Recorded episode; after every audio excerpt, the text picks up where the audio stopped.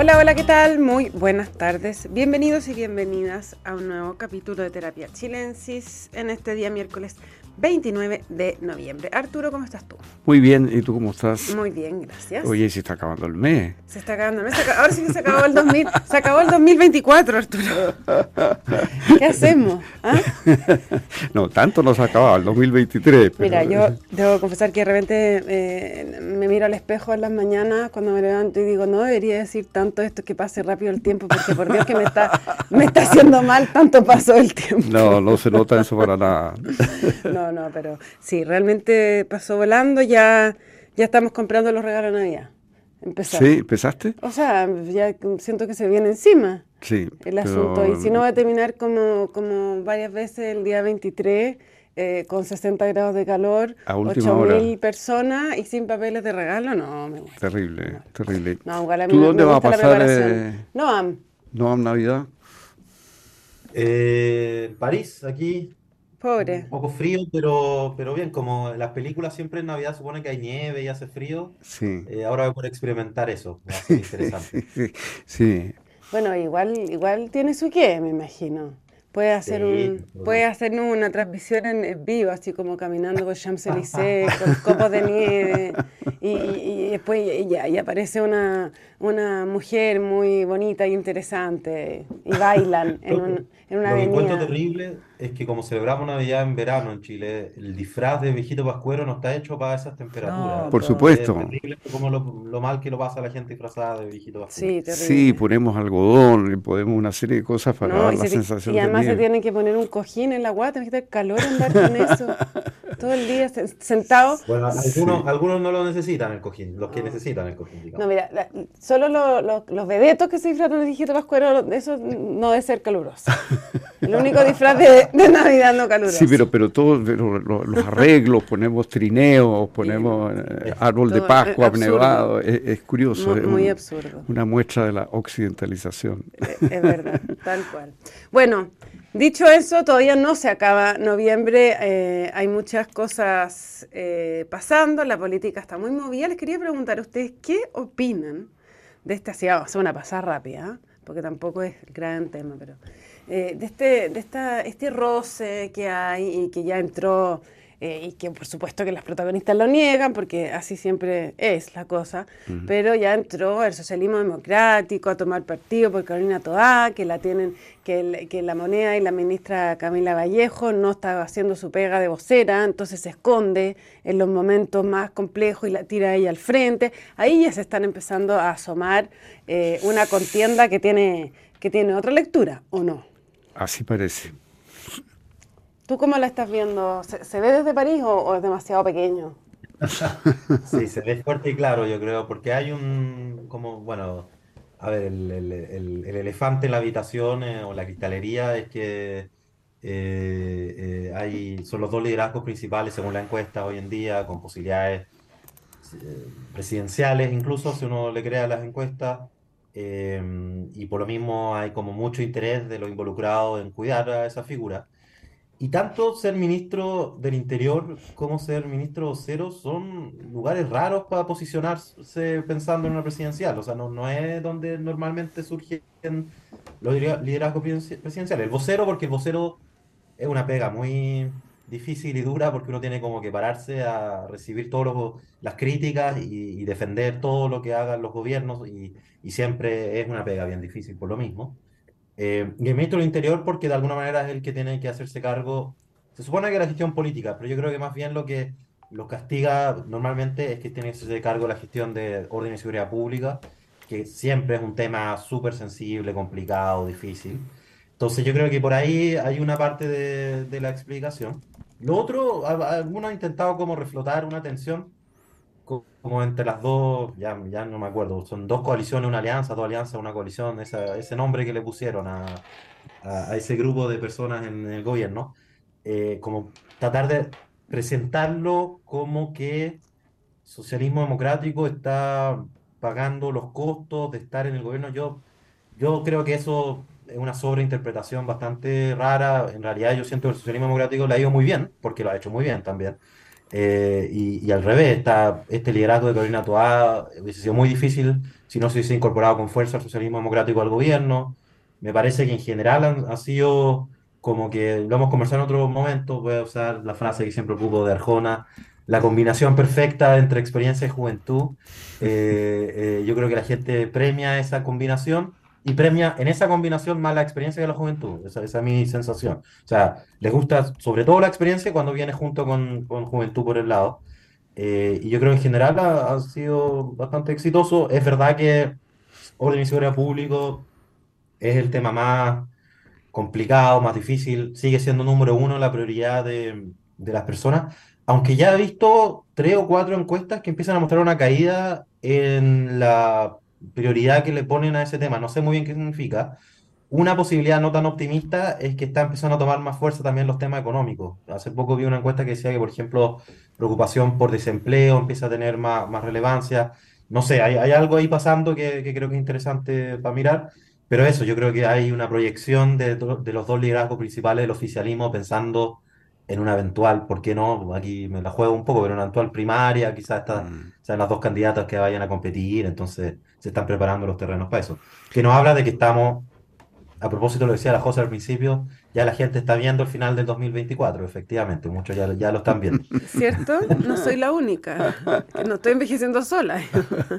Oye, pero, en, la eh, encuesta hoy día, eh, la imagen positiva es Em, Camila Vallejo está por debajo, tiene un 40% y Carolina Toa un 48%. Eh, ¿cómo, ¿cómo, mi pregunta, porque también se ha sacado al, tablero em, en estos días, ¿cómo impacta la figura de una u otra y la proyección de una u otra, y si es que impacta, el triunfo del, del a favor o del en contra? ¿Qué? Yo, tenía una pregunta previa. Ah, ya, perdón, perdón, perdón. ¿Viste? Siempre adelantándome.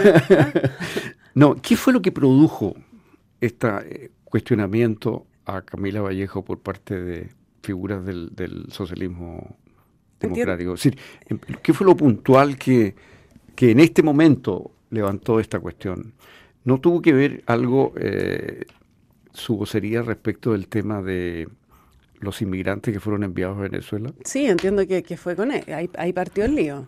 Donde hubo además. El que no fueron enviados, que el, que el avión que finalmente no salió y que finalmente hubo un desacuerdo con el subsecretario Monsalve. Sí, sí, sí. Ahí hubo un, roce y la, eh, la oposición más bien eh, se mostró más de acuerdo con Monsalve, entonces eh, Carolina Toa quedó expuesta y entonces ahí salió Socialismo Democrático a decir hasta cuándo Carolina Toa tiene que quedar expuesta en todo cuando hay, tiene que haber una, una, una línea anterior. Ese es más o menos el cuento, ¿no? el tema Venezuela, el tema Venezuela entonces es parte el de tema lo que migración, delincuencia, de lo que desató el tema. Sí, sí, hay, hay, un nudo que, que, que va a ser motivo de tensiones siempre y da para todo tipo de conflicto. Porque uno, ¿Mm? es un poco raro, o sea, el ministro del Interior o sea, esto no se entiende si no es porque además para el socialismo democrático es muy importante la figura de Carolina Toá, pensando en la proyección para adelante. O sea, las dos cosas están combinadas, eso, eso, eso quiero decir. Sí. sí, de todas maneras. Ahora ya, ahora puedo hacer mi pregunta. Sí, yo que quería simplemente influye, ver influye en algo, ¿no? En la, en la proyección de ambas. A ver, porque si uno eh, se va hacia atrás, la, la figura de Carolina Toá y del socialismo democrático eh, entra con fuerza con el triunfo del rechazo, ¿cierto? Al, gobierno. y se convierte en una, mm. en una columna muy importante eh, que, dirige bastante los hilos de ahí en más eh, del gobierno. Y eso es porque hay un, una especie de giro de la opinión pública menos a la izquierda, más hacia el centro, ¿no? ¿Estoy bien? Así es. Ya, ahora, lo que ocurre ahora, ¿Cómo marca la proyección de, eh, ambas figuras? Porque Camila Vallejo está más asociada a la izquierda y, por supuesto, eh, Carolina Toa más hacia el centro, centro-izquierda. Pero mi sensación, no sé cómo lo ves tú, no, pero mi sensación es que el triunfo del en contra va a significar un gran, gran triunfo de la izquierda, que va a dar vuelta el, eh, el clima político, muchas de las ideas asociadas a la derecha van a quedar derrotadas y eso se va a esgrimir como una derrota político-cultural pero a pesar de que esta es un triunfo sobre una derrota, porque estamos quedándonos con la constitución anterior. Bueno, sí, una de las paradojas que puede pasar, aquí no, no quiero, no sé cómo vas a reaccionar tú, no, ahora, pero una de las paradojas de este gobierno eh, del Frente Amplio y del Partido Comunista es que puede dejar dos grandes herencias. Eh, haber controlado la inflación en democracia, que es un gran mérito, y haber consolidado la constitución de Pinochet. Eh, no, vaya paradoja. Esos pueden ser, digamos, sus dos grandes legados, digamos, como vamos, digamos. No, puede ocurrir, pero en todo caso, dicho eso, eh, eh, me parece a mí que no hay duda de que el en contra va a significar un enorme triunfo de la izquierda y una renovación de muchos de sus planteamientos y a la inversa, un desprestigio muy fuerte de muchas de las ideas de la derecha. Ahora, ¿quién de los dos lidera, ¿cuál de los dos liderazgos? ¿Cuál izquierda gana? Eh, queda más potenciado si gana el en contra? La verdad no estoy seguro. Sí, qué buena pregunta, José, pero en verdad yo tampoco estoy seguro. Está difícil de, responder. No, yo estoy de acuerdo con lo que decía Arturo. No voy a estar de acuerdo con que ese es el único legado que va a dejar el gobierno, estas dos cosas. Como, como van las cosas, digo yo, no sé, puede que haya otra cosa, pero como vamos hoy día. ¿Quién sabe? Y lo de la inflación es bien interesante porque es realmente impresionante. ¿eh? Yo, o sea, hay que, hay que mirar ejemplos, no, no, son tantos ejemplos porque en un momento tengo una inflación muy alta y, se, y, y, bajó muy rápidamente. Ahí, bueno, no solo gracias al gobierno, obviamente hay muchos otros factores que lo explican, pero, pero es bien eh, llamativo y no lo que ha pasado en, en, varios otros países que tenían inflación más alta. Pero bueno, eh, lo que sí yo creo que va a pasar es que si gana aunque esto puede pasar si gana el encuentro del favor, lo que pasa es que, es que tanto Oa como Vallejo es verdad que van liderando en el oficialismo, pero van liderando mucho más atrás de los que en verdad están liderando las encuestas, que son Matei y Cast. Entonces yo sospecho que después del resultado del plebiscito, pase lo que pase, el foco se va a ir aún más decididamente allá, que es donde, donde probablemente va a estar... Ya, ya entregó, se entregó, ¿no, Antitelman? Entregó la. Yo creo que las encuestas han sido muy categóricas en ese sentido. O sea, no. Si la, según las encuestas, si las elecciones fueran hoy en día, no, no hay ni, o sea, no, no hay ninguna duda, o sea, todas las encuestas apuntan al mismo resultado. A mí me parece em, que, perdona, pero antes de que pasemos a la derecha, yo tengo la impresión de que si gana el en contra, eh, se refuerza la, la idea de, de, Toa y lo que representa el socialismo democrático. Porque están partiendo, de, porque de todas maneras se parte desde una derrota que es no haber logrado eh, cambiar la constitución que, se quería cambiar.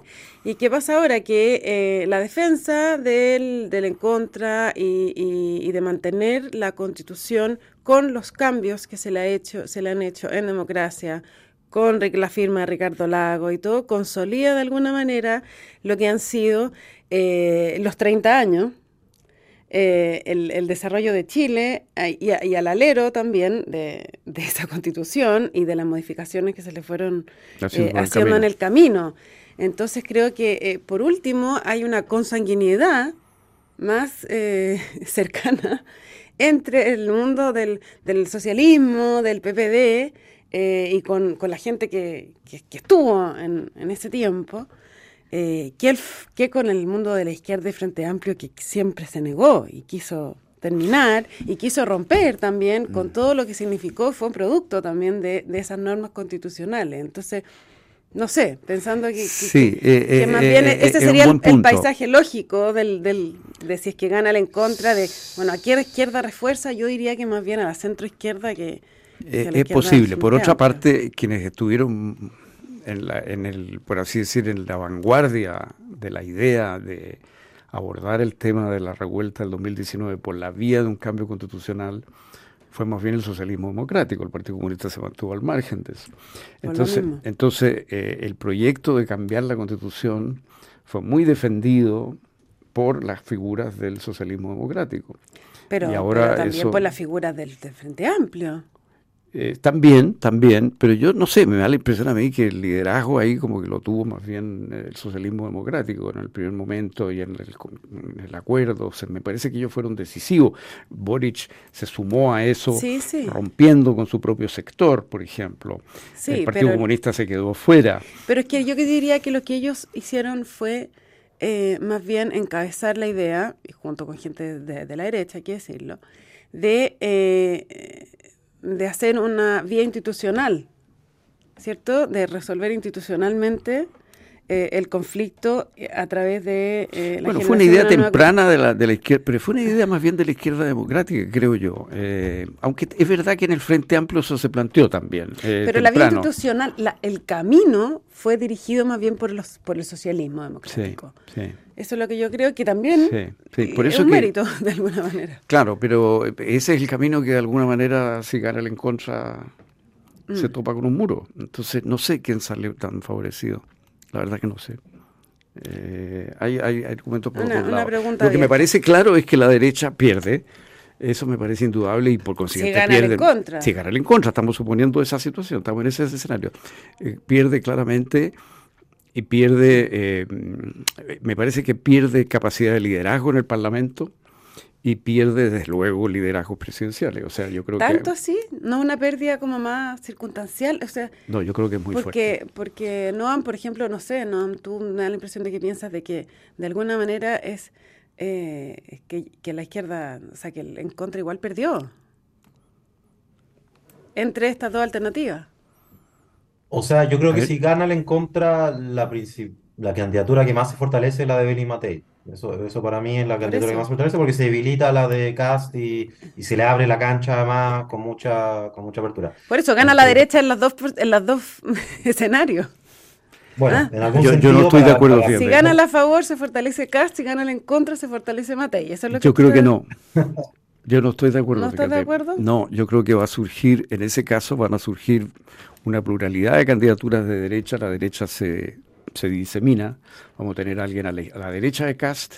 Eso es si gana que el, en contra, el en contra. estamos siempre proponiendo sobre va a ser en contra. Eh, eh, va a haber una candidatura a la derecha de Cast, va a haber una candidatura de Cast, va a haber una, una candidatura de Matei, va a haber otra candidatura de centro izquierda competitiva con la de Matei, como podría de ser de centro de centro derecha o de ah, como, ya. Por ah, ahí, de centro, de centro. Jimena Rincón, por ejemplo que creo que es una candidata muy competitiva eh, en ese escenario. Eh, entonces creo que esto puede producir más bien una situación tipo Perú, con un montón de candidatos de primera vuelta.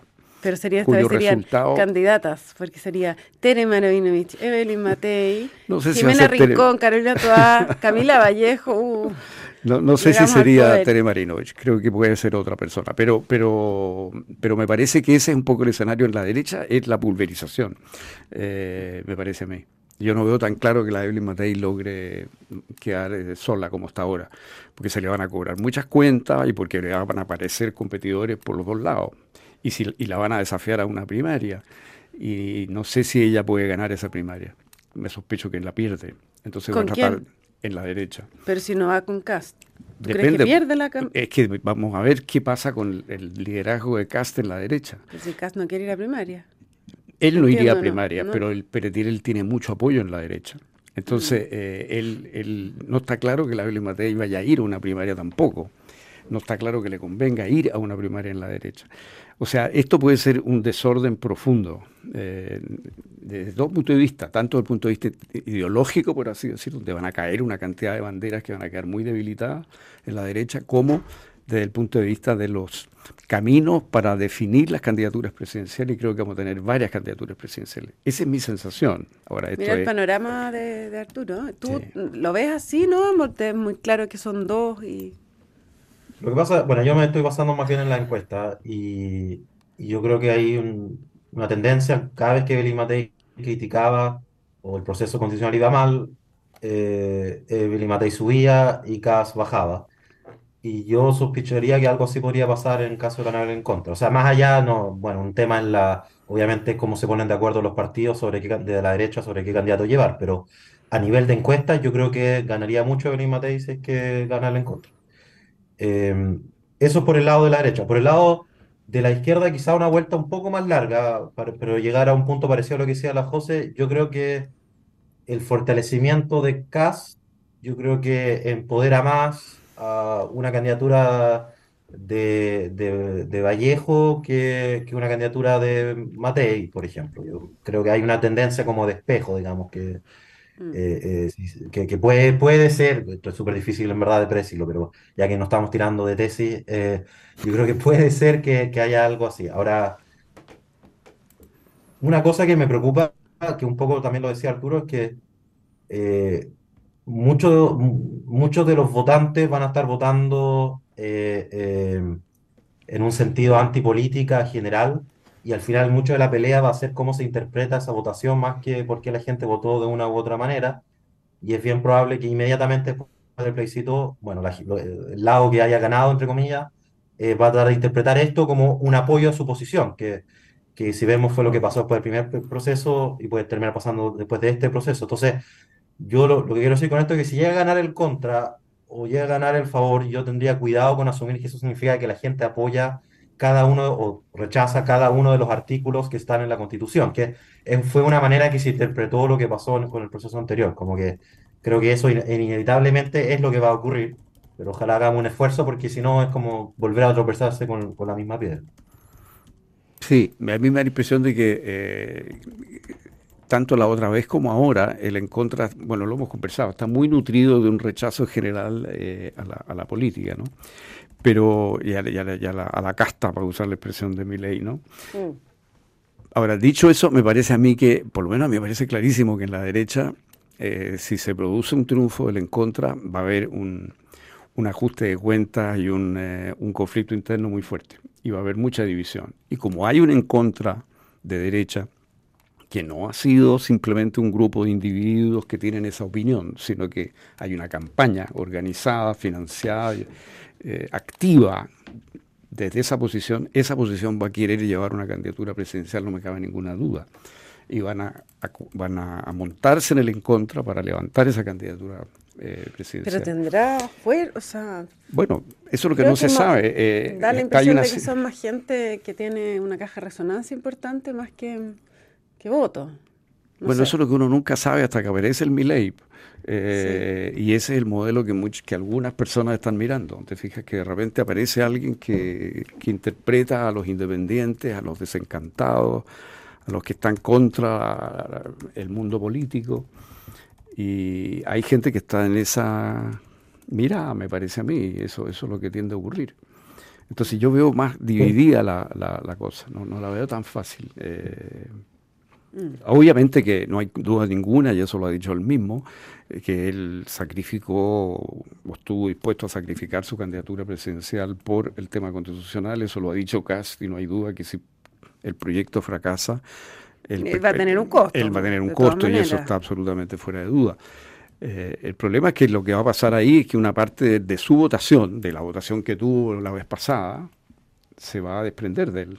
Y de hecho ya se han desprendido de él en esta gran coyuntura, porque yo te digo, una cosa es discrepar con un político sobre una postura específica, otra cosa es ante un político con el cual tú has tenido vinculaciones, qué sé yo, como que has formado parte del propio partido, es hacer una campaña activa en contra de la posición de ese liderazgo, que es lo que ha ocurrido, ¿no es cierto? O sea, tenemos figuras importantes vinculadas al, partido o a la tendencia republicana haciendo activamente campaña en contra. Eh, forma persistente a través de la semana, no ha sido tampoco una cosa esporádica, entonces yo creo que esa fuerza va a cobrar eh, importancia en el caso de ganar el en contra. Y creo que, por otra parte, la izquierda eh, por mucho que, no tenga razón, y yo comparto que el que gane el en contra, como que el que gane a favor, no significa que gane cada una de las ideas de los políticos que estuvieron detrás de las distintas opciones. Y eso como que tiende a sobreinterpretarse. Pero por otra parte, la política es como es, la política es conflicto, es lucha, y así va a ser planteado. Esto va a ser planteado por la izquierda como una gran derrota de un montón de planteamientos de la, de la derecha, en materia de salud, de previsión, de, qué, de educación, de qué sé yo, te fijas, y eso me parece que va a ser una realidad política muy distinta que la que tenemos hoy. Entonces va así como, como, lo, como el gobierno, cuando se produjo el rechazo al proyecto anterior, recibió un golpe muy fuerte a su proyecto, porque así fue interpretado y sentido, yo creo que va a ser algo parecido. Pero ahora respecto a la derecha. Así que ganar en contra, estamos hablando. Eh, bueno, pero por eso va a ser un triunfo de los sectores de centro izquierda y centro derecha.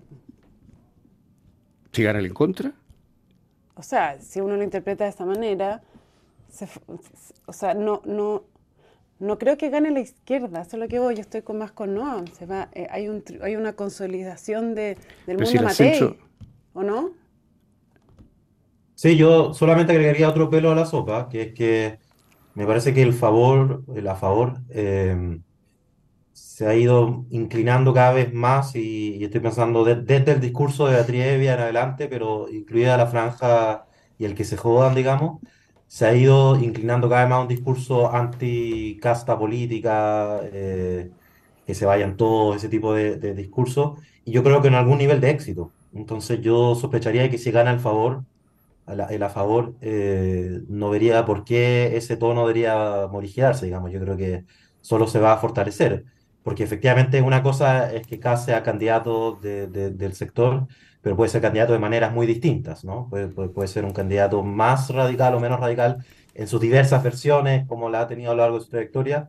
Yo creo que en este momento, si gana el favor, eso también consolidaría un CAS más duro, un CAS más más del estilo de la franja que hemos visto hasta ahora, digamos, de ese discurso, y que yo, creyéndole nuevamente a la encuesta, eh, parece que ha sido relativamente exitoso, o sea, ha logrado generar cierto apoyo en ese, en ese discurso antipolítica, anti, eh, anticasta, o como el que se jodan todos, qué sé yo.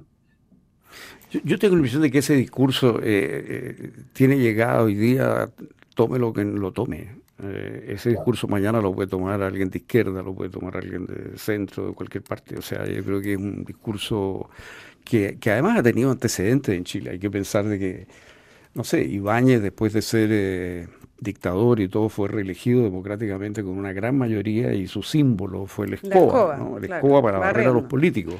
O sea, esto es algo que, ha pasado en Chile, no es una cosa tampoco que, sea una mera importación de, mi ley. No.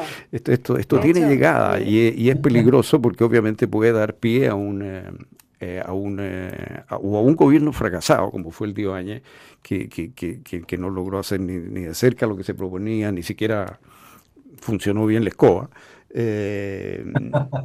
o a un gobierno autoritario, ¿no? populista autoritario, que, es el otro riesgo que, que tenemos. por delante. Se nos acaba el tiempo, no Antitelman, Arturo Fonten, muchas, muchas gracias por esta conversación. Les cuento que la transformación digital de tu empresa nunca estuvo en mejores manos. En Sonda desarrollan tecnologías que transforman tu negocio y tu vida, innovando e integrando soluciones que potencian y agilizan tus operaciones. Descubre más en sonda.com. Sonda Make It Easy. Ustedes no se vayan porque a continuación información privilegiada al cierre y luego sintonía crónica debut junto a Bárbara Espejo y Francisco Aravena. Que estén todas y todos muy bien y nos encontramos mañana con más terapia. Buenas noches. Muy buenas noches. Buenas noches.